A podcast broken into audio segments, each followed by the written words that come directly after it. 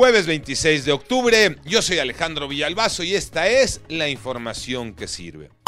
Se llama Lizzie Neri. Ella es conductora de la estación Amor de Grupo Asir en Acapulco y vivió el paso del devastador huracán Otis. Fue la primera llamada que pudo recibir en 38 horas. Y así platicó para Panorama Informativo esa experiencia de vida. Recuerda todavía el sonido de esos vientos de 270 kilómetros por hora que levantaba Otis. Vamos a escuchar a Licineri. Todos los techos volaron como si como hojitas de papel, así se fueron los techumbres y, las casitas que son de madera, de, de barrito, volaron igual. Licineri también nos dijo que en una tragedia no se puede permitir lo que está ocurriendo, que la gente muestre ese rostro más miserable de la sociedad, que es la rapiña. Es vergonzoso decirlo y tengo, lo tengo que decir porque pues, de aquí nos manejamos con la verdad.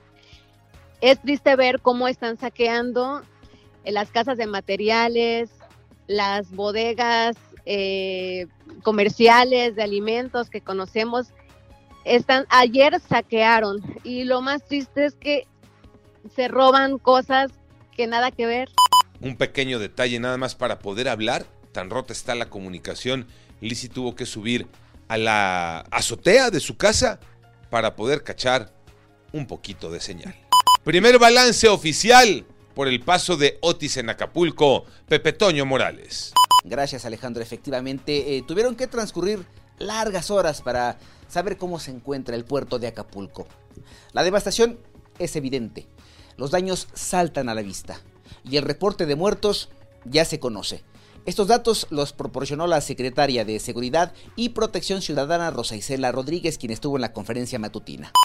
Eh, y del gobierno municipal del el reporte de 27 personas fallecidas y cuatro desaparecidas y eh, nosotros estamos pendientes. Adelante.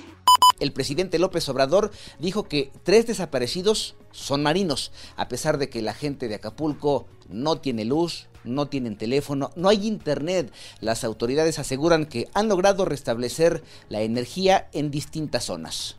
No tenían suministro eléctrico, de los cuales la Comisión Federal de Electricidad ha restablecido al momento y vía remota 202.932 que representan ya hasta la madrugada el 40% de los usuarios afectados.